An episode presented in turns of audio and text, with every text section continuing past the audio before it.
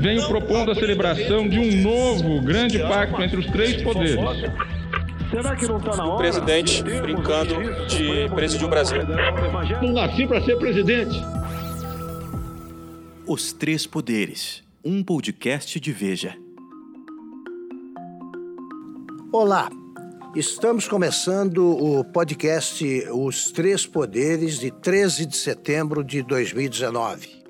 Ah, eu sou Augusto Nunes, estou aqui no estúdio da Veja, em São Paulo, e vou comentar os principais assuntos da semana ah, em companhia de Dora Kramer, no Rio de Janeiro, e Ricardo Noblat, em Brasília. É, a, o primeiro assunto tá, está vinculado à reportagem de capa da revista Veja desta semana. Chamada de capa, é, que é ilustrada por aquele quadrinho com o beijo gay, que foi um dos temas dominantes aí das conversas desta semana, é uma nova idade das trevas.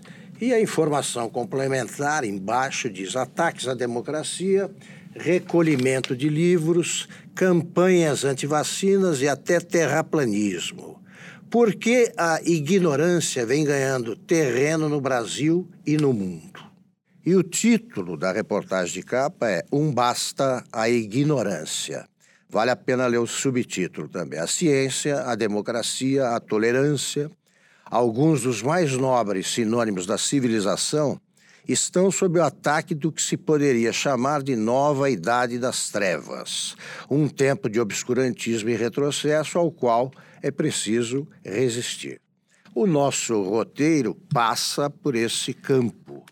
Nós vamos começar com o comentário do Ricardo Noblar. Olha, entre outros aspectos abordados aí na, na, na boa e, e, ampla reportagem da Veja, está a questão da, da coincidência dessas ideias, dessa idade das trevas, está, vamos dizer, sendo resgatada logo no momento em que a, a população mundial nunca se comunicou tanto, nunca teve tanto acesso a comunicação. É um fenômeno mundial. E aí, veja, isso, isso me faz lembrar o que o sociólogo, escritor, filósofo italiano Umberto Eco, autor daquele magnífico romance O, a, a, a, o Nome da Rosa, o que ele disse a respeito dessa questão da internet.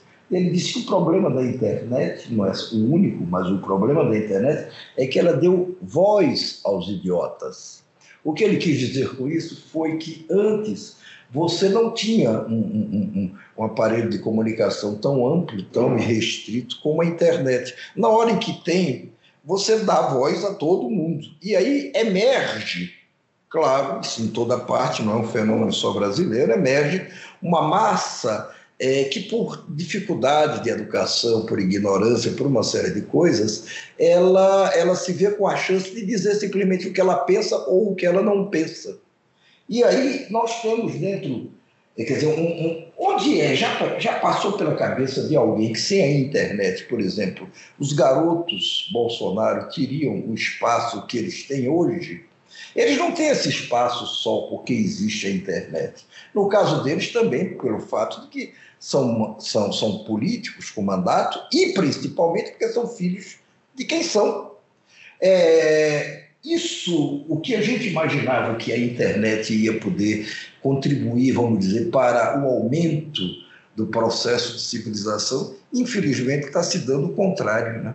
Perfeito. Bom, então, antes que a Dora comente, eu já vou introduzir o primeiro uh, do, dos nossos temas aí da, da, do podcast de hoje, que justamente trata dos três filhos do presidente da República. O Jair Bolsonaro teve de sair de cena porque se foi submetido a mais uma cirurgia Uh, consequência do atentado, né, da facada em Juiz de Fora, mas o palco foi ocupado o tempo todo aí pelos filhos. Primeiro, o Carlos Bolsonaro apareceu com um tweet aí que é, dizia que por, pelas vias democráticas não será, não será possível fazer as reformas que queremos e continuamos dominados pelos que sempre nos dominaram. Essa conversa em código que tem uma interpretação muito simples. Ele se vale do fato de ser codificada para interpretar, né? não é bem assim. Então foi o que fez o deputado Eduardo Bolsonaro, que é, que é candidato, né, por enquanto, a, a, embaixa, a embaixador do Brasil nos Estados Unidos, foi explicar a frase do irmão e fez uma citação um tanto estranha uh, de uma frase do que ele chamou de Wilson Church. É o nosso Winston Churchill, né? E, finalmente, o, o terceiro filho, Flávio uh, Bolsonaro, uh, tentou convencer os, os senadores mais ligados, os senadores do partido dele, PSL, a retirarem a assinatura do pedido de instauração de uma CPI, é, a chamada CPI da Lava Toga. E tratou aos gritos os senadores é, Major Olímpio e Juíza Selma. Ambos pretendem deixar o partido, pelo menos pensam nisso. Dada, feita essa introdução, Dora Kramer, com você. Olha, Noblai Augusto, eu acho que essa, essas manifestações da família Bolsonaro não, tem, não vêm sendo bem recebidas. E também, pelo seguinte, quanto mais forte, a gente pode perceber que quanto mais é, fortes, quanto mais vulgares, quanto mais estapafúrdias são as, as declarações, mais fortes são as reações. Até mesmo quando vem de, de uma declaração uh, inexequível dessa, como fez o, o, Carlos Bolsonaro, pela via democrática não fazemos transformações, então fazemos como? Com cabo, com soldado? Não é. É algo que não tem é, bate-rebatimento na realidade. Mas mesmo assim, você vê uma reação, e eu não estou falando só aí uh, de internet, de tweet, de post, eu estou falando de reação de gente que pensa bem, de entidades firmes. Então, o que eles estão conseguindo é formar uma espécie, é, é, fazer com que a sociedade fique alerta, às vezes até com não tem nem muito fundamento, uma reação é desproporcional à bobagem que falaram, mas de qualquer modo é uma reação. O mostra para eles o seguinte: olha aqui, moçada, tem limite, não é assim. Então, eu acho que eles, pelo jeitão, pelo jeito que eles estão reagindo, eles já devem estar percebendo, sim, que é, o apoio a esse tipo de, de posição, a esse tipo de, de atitude, de comportamento perante, não vou nem dizer só a governo, perante a vida, né? Porque isso expressa exatamente o que eles aprenderam e o que sempre viveram. Isso não tem uma boa repercussão, não tem uma boa aceitação, eu diria, é, é, nem mesmo entre as pessoas que apoiam, que, que apoiaram, e aqueles que eu estou chamando agora de família Bolsonaro, que não inclui só os parentes, eu vou também aos bajuladores, vou aos fiéis seguidores, mesmo nesse, nesse setor, nessa área, aí, que seria o, o, o núcleo mais firme de apoio ao Bolsonaro, é, eu vejo que há, que há uma, uma, reação, uma reação assim, que há um desagrado, não uma reação. No restante da sociedade, há uma reação, sim, permanente. E nesse núcleo aí, eu não sei, mas é, co como é super cedo para já haver desagrado nesse pessoal, nesse eleitorado, chamemos assim, mais firme, eu acho que, a continuar nesse ritmo, pode começar a haver reação até nesse setor. Eu queria sair em defesa dos garotos. Eu acho que vocês estão sendo muito injustos com eles. Porque, veja, é, eles são fruto da educação que eles tiveram. Eles ouviram o pai a vida inteira, e o pai os criou ali, no cabresto, né? dizendo todas essas sandices, todas essas idiotices. Eram tantas e de nível tão, tão raso essas sandices que nunca se prestou, a imprensa, por exemplo, nunca prestou a menor atenção ao que o Bolsonaro dizia durante os 30 anos em que ele foi deputado federal. Só prestava atenção quando não tinha notícia. Ih, então vamos correr lá para ouvir o Bolsonaro, ele sempre tem alguma coisa idiota a dizer, e ele dizia. Os garotos repetem isso. Agora, com a diferença de que os garotos repetem o que o presidente da República sempre os ensinou. Agora, Noblar, vou fazer uma ponderação aqui. É, esse, esse lado do Bolsonaro, essas frases, né, fora de hora, infelizes, para ser gentil, né, é, é, é, grosseiras, isso aí não impediu que ele ganhasse a eleição. Eu acho que se fosse só isso, a frase infeliz, você ele manteria por mais tempo o apoio, pelo menos, do do, do, desse eleitorado ortodoxo, né, bolsonarista ortodoxo, tal, que é, relevava ou encampava todas essas manifestações. Eu acho que é um elemento complicador que é o caso, é, que é o, a entrada em cena do Flávio ao lado de outros parlamentares e ministros do Supremo que pretendem é, estancar a sangria das investigações contra a corrupção. Eu tenho informações suficientes para afirmar o seguinte: o Bolsonaro é, traçou a seguinte estratégia para o governo dele. Ele já, eu estranhei aquele negócio de antecipar o, o, a, a, sucessão presidencial de 2022, porque nenhum presidente faz isso. O único que tentou antecipar para se salvar quando não havia reeleição foi o Getúlio. Antecipar o debate para que a crise não ficasse todinha sob os holofotes e começasse a falar do Juscelino, do Juarez, Távora, em 54. E ele não teve tempo e a, a, a tragédia aí é que foi o... acabou com o suicídio, né? O Bolsonaro antecipou, primeiro, tem a reeleição. Segundo, aí a estratégia dele, eu acho maluca, mas é.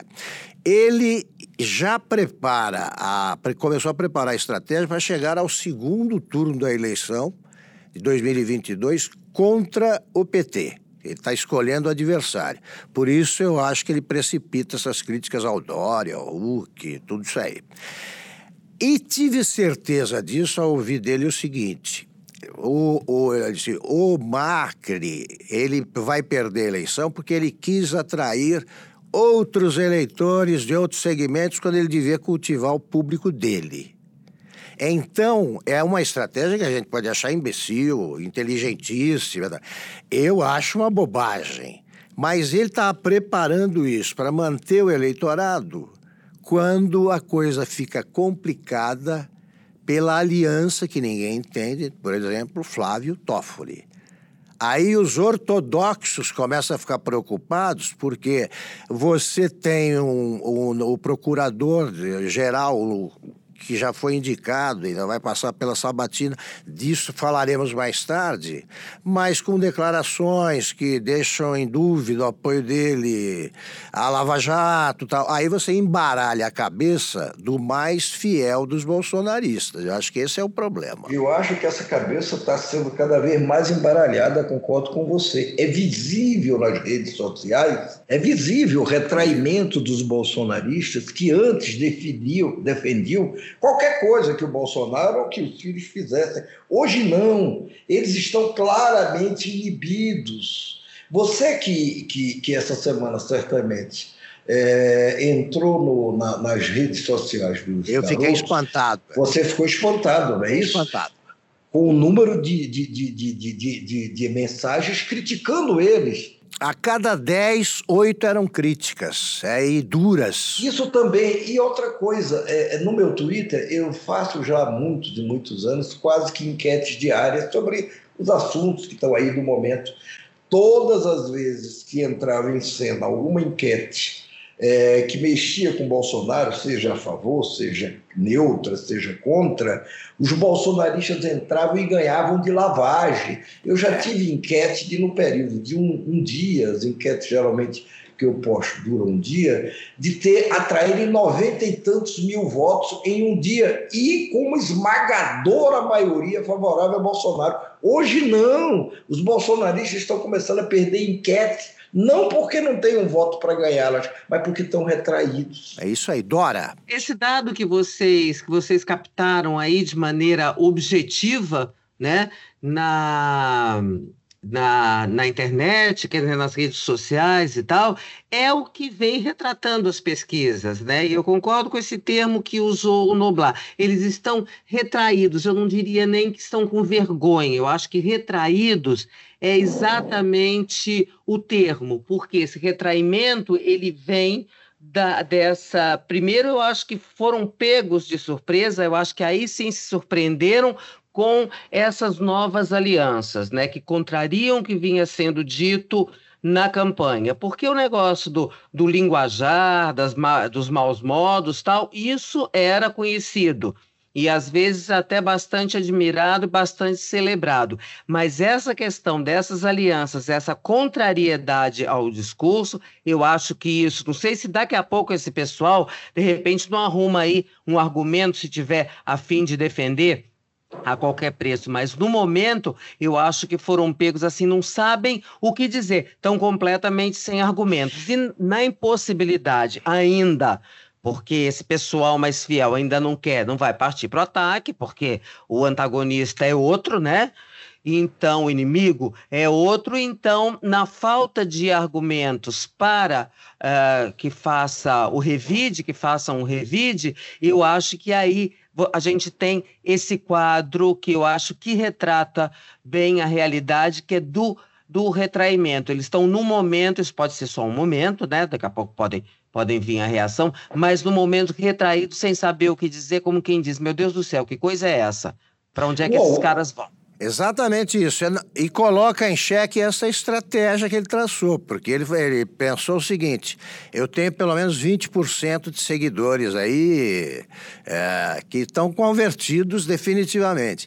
Aí você começa a perder gente nesse segmento, aí a tua estratégia está comprometida, porque 20% garante a chegada a um segundo turno, por hipótese. Pois é, agora o que eu não consigo entender, Augusto, é o seguinte: qual é a jogada genial de você se eleger com quantos por cento mesmo de votos teve, pelo menos no primeiro turno, o, o Bolsonaro?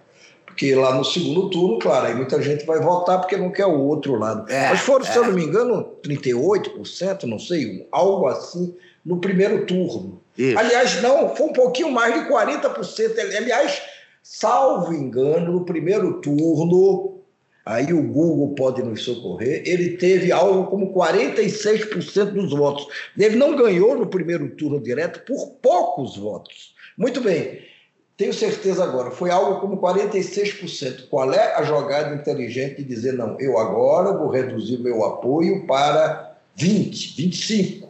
Não faz o menor sentido. Não faz o menor sentido. Então, eu, por isso que eu implico um pouco com essa ideia de que, porra, olha, não, aí ele preferiu encolher. Não, ninguém prefere encolher.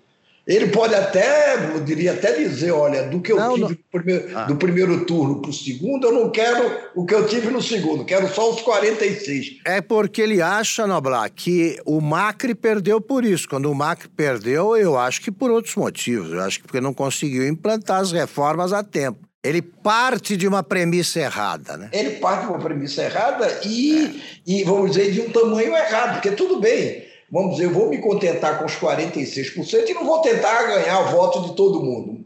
Muito bem, mas daí a, a, a, dizer, não, agora eu quero, me contento com 20 porque me garante no segundo turno, é uma bobagem de santo tamanho. Eu agora tem uma coisa. Peraí, uma... peraí, eu quero, eu quero dar uma peraí, informação que eu fui, eu fui ao Google, tá? 46%, oh, 46,3% oh, dos votos válidos isso. contra 29,28% do Haddad. Pronto. Ainda tenho memória é uma vantagem. Agora, voltando, agora tem uma coisa importante que o Augusto falou e que tocou de raspão, até porque ele estava falando de várias outras coisas também, que eu queria retomar, que é a questão de você, e eu agora me confundi, ah, sim, não, não me lembro mais, pronto, perdi a memória. Enquanto você recupera a memória, a gente pode é, partir para o segundo tema, que é o Congresso ganhando liberdade. Augusto, me lembrei, Augusto. Pode falar, pode falar. É a questão do, do nó na cabeça das pessoas. Veja, o Bolsonaro, ele, ele, ele, ele se abraçou a, a Lava Jato e ele foi eleito, na verdade, em grande parte, pelo Partido da Lava Jato. O Partido da Lava Jato, estou dizendo, as pessoas indignadas com toda aquela roubalheira, etc. e tal, e que resolveram despejar os votos no Bolsonaro. É isso aí. Então, aí neste momento, você tem o Bolsonaro dando sinais confusos no mínimo confusos em relação ao seu compromisso com a Lava Jato e ao seu compromisso com o combate à corrupção, porque um filho está metido em rolos, e aí o filho telefona pedindo para não, não se fazer uma CPI para investigar eventualmente juízes ou ministros de tribunais superiores que possam também ter roubado, deixado que roubasse, isso dá um nó sem tamanho na cabeça dos bolsonaristas. Sem a menor dúvida, veja só, aí você tende a apoiar, ah, você, você fica a favor ou você, ah, você eu estou dizendo, perguntando aos eleitores desse segmento, é, ah, é para é apoiar o veto dos presid do presidente aos, a determinados trechos da lei de abuso de autoridade ou não? Porque o, o, o Flávio Bolsonaro apoia a lei como ela era. Aí o pai veta uns tempos que como é que você, você convidou o, o, o Sérgio Moro para ser teu ministro, você não pode hesitar quanto à Lava Jato. Aí você dá o nó. Esse é o problema. E aí tem também muita preocupação e a implicância deles com o próprio Sérgio Moro, que hoje tem 25 pontos a mais em termos de avaliação positiva do que Bolsonaro. É, Exatamente. Se você já está em campanha, você atira em quem aparece como concorrente. É isso aí. Mas vamos, vamos lá, então. Acho que a gente foi bem nesse, nesse primeiro ponto. Já discutimos uh, o suficiente, ou a menos que a Dora queira fazer mais algum comentário. Não, não, vamos tocar, vamos tocar. Eu já passaria por um tema que eu vou repassar imediatamente para a Dora, que é o seguinte. O Congresso está cada vez mais audacioso, está né? Tá se sentindo à vontade para, por exemplo, a, afrouxar a legislação sobre Caixa 2, controle de gastos, está aprovando tudo que possa interessar corruptos, está né? Tá fazendo ali. O Davi Alcolumbre, a meu ver, é um Renan Júnior, não tem muita diferença, e vida que segue. Eu acho isso muito perigoso, porque é, os integrantes da institui das instituições é que prejudicam a imagem da instituição que pertence, não é quem divulga o que eles fazem. Então, eu queria que a Dora comentasse essa volta, a ribalta aí do Congresso no que tem de pior. Olha, é o que a gente está vendo, que estamos assistindo agora, isso ainda não está muito posto, muito claro, mas já já vai ficar para a população que é um retrocesso no Congresso, né? É uma volta, o Congresso vinha bem, Câmara mais ativa, por óbvio, e mais o Senado vinha bem ali, é, tentando retomar, uh, ter um outro tipo de atitude, se diferenciar do presidente Jair Bolsonaro reagir àquela maneira uh, de menosprezo com que ele gostava de lidar com o Congresso e uh, sendo mais ativo e tendo mais. É, é, dando prioridade a uma pauta mais de interesse público, o que contrariava uma prática que vinha sendo exercida até agora. Agora, isso durou até a aprovação da Previdência no, no, no, na Câmara.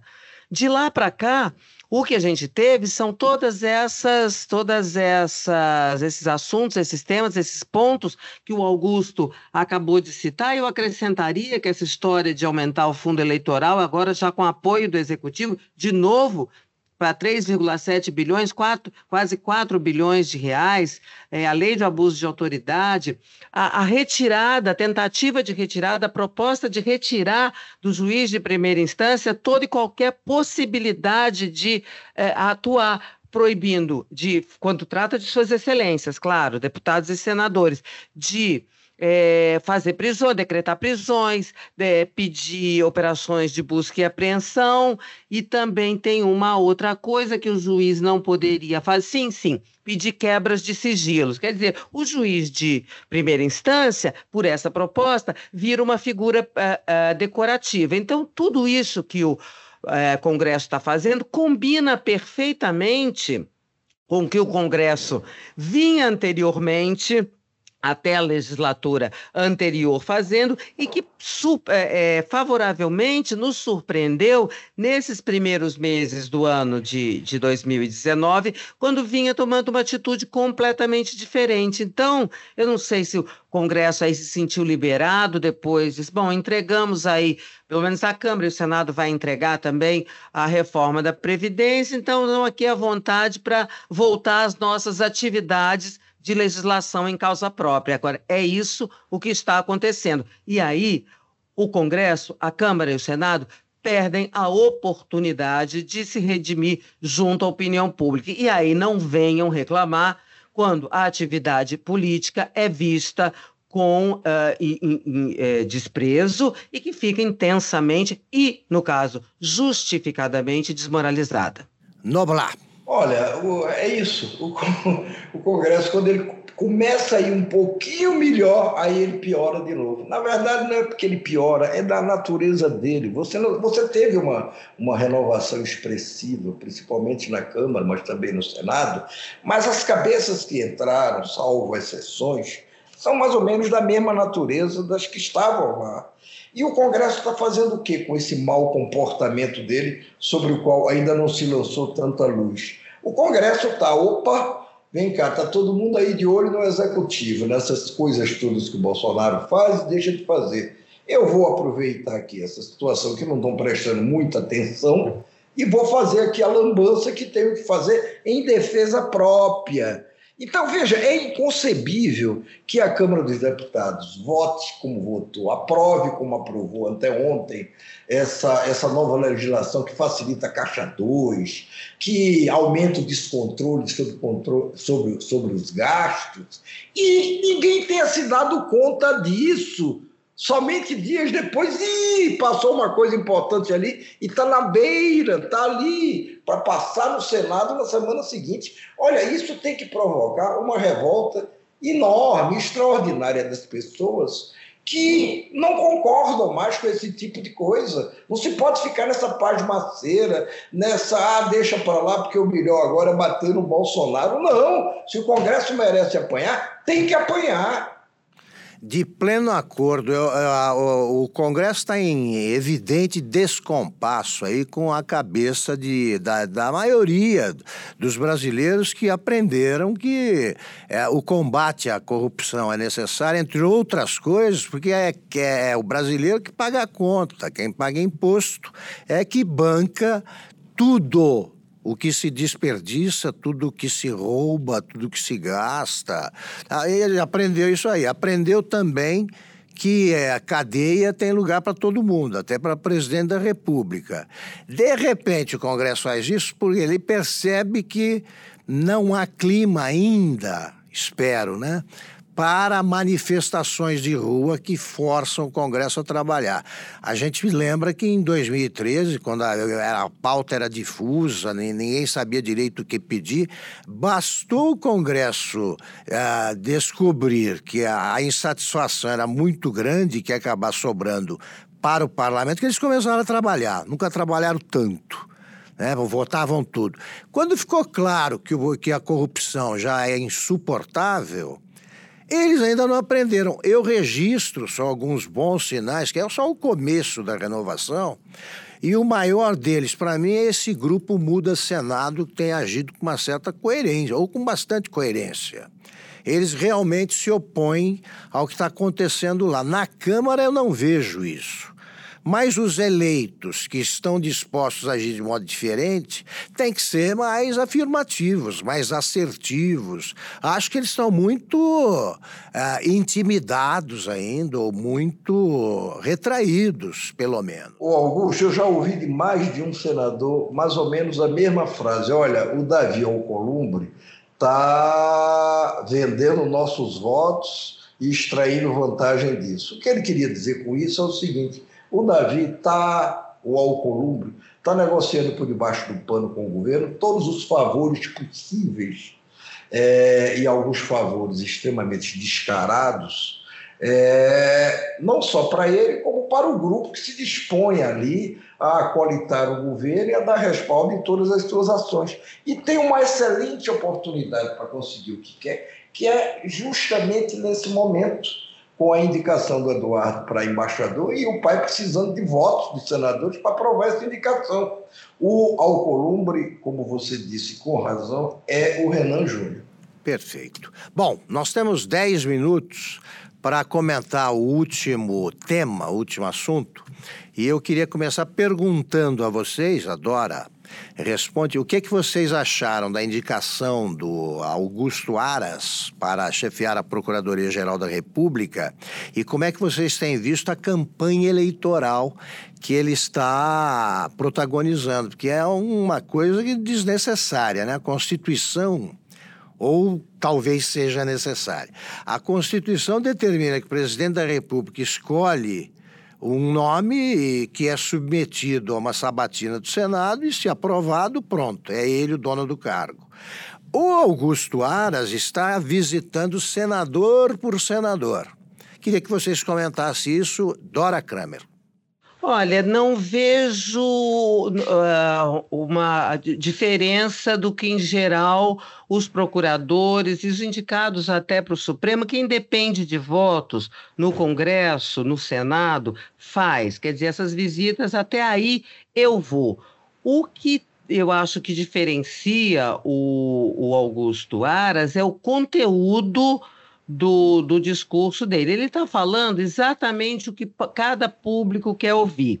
Então, ele vai ali do Congresso, no PT, faz um discurso muito amoldado ao PT, o, PT, o PP e o MDB, que são partidos que têm maior quantidade de gente implicada em investigações, aí faz um discurso assim, meio maroto, contra certos métodos da Lava Jato, com o presidente eh, Jair Bolsonaro, como ele viu que não ia sair da lista tríplice, ele fez a campanha em paralelo, adaptou o seu discurso, foi eh, dizendo o que o presidente queria ouvir.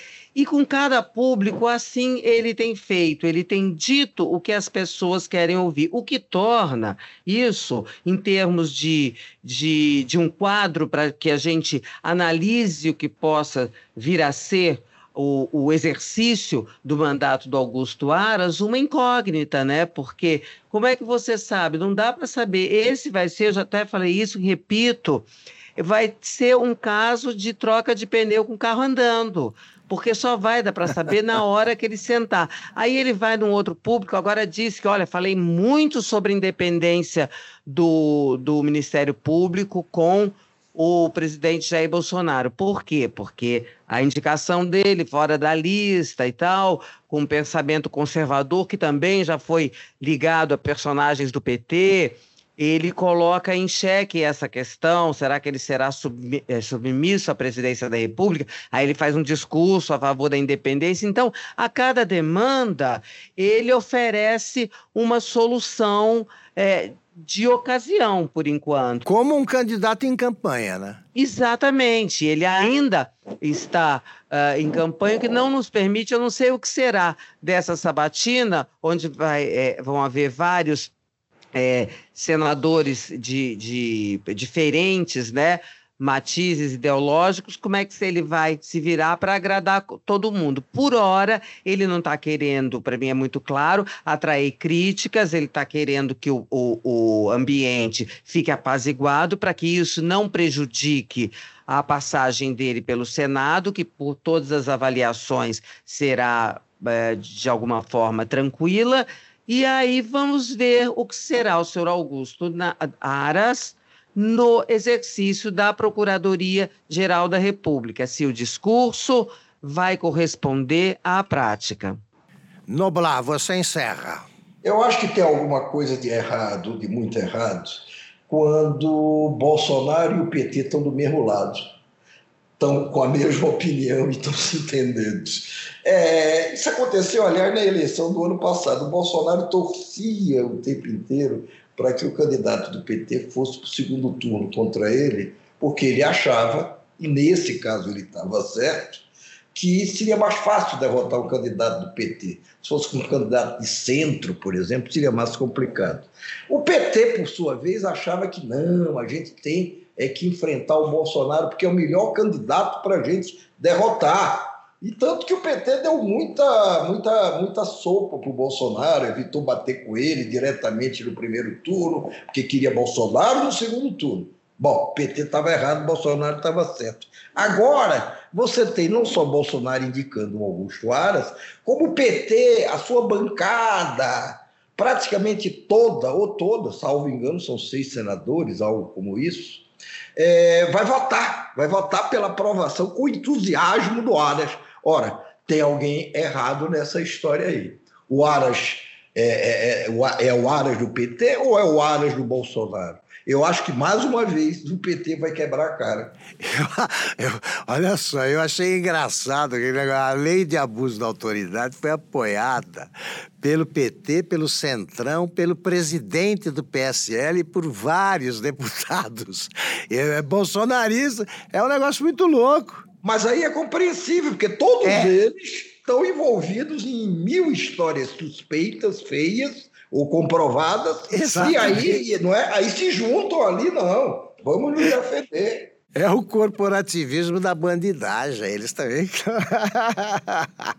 Bom, estamos encerrando aí. Eu quero ouvir o comentário final da Dora e do Noblar sobre tudo isso aí. Eu acho só que, fazendo o meu comentário final, eu gostaria muito de, de saber o que conversam nessa. A gente sabe, pela, pelo relato que eles fazem no fim, a gente pega uma frase e outra. Mas eu adoraria ouvir a conversa para saber se é como dizem no, no, no, Congresso, republicana, adoraria ouvir uma conversa entre o Augusto Aras e um senador do PT e, em sequência, um, uh, o Augusto Aras com o senador do Centrão. Ah, é tô isso. contigo, Augusto, porque uma coisa são as versões sobre essas conversas, né? É isso aí. Porque é claro que são civilizadas e educadas e tal. A outra coisa são as conversas em si. E eu diria que eu adoraria ver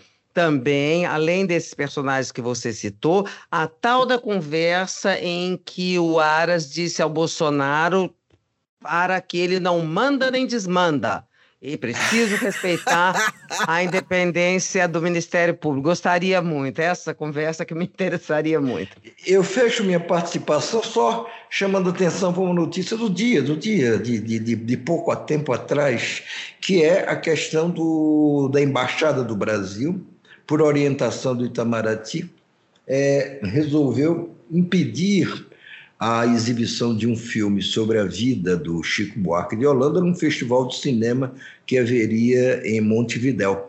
Idade isso, das Trevas, conforme isso, a capa. pois é, estamos é retomando, estamos retomando a, a, a, o tema da Idade das Trevas que está na capa da Veja.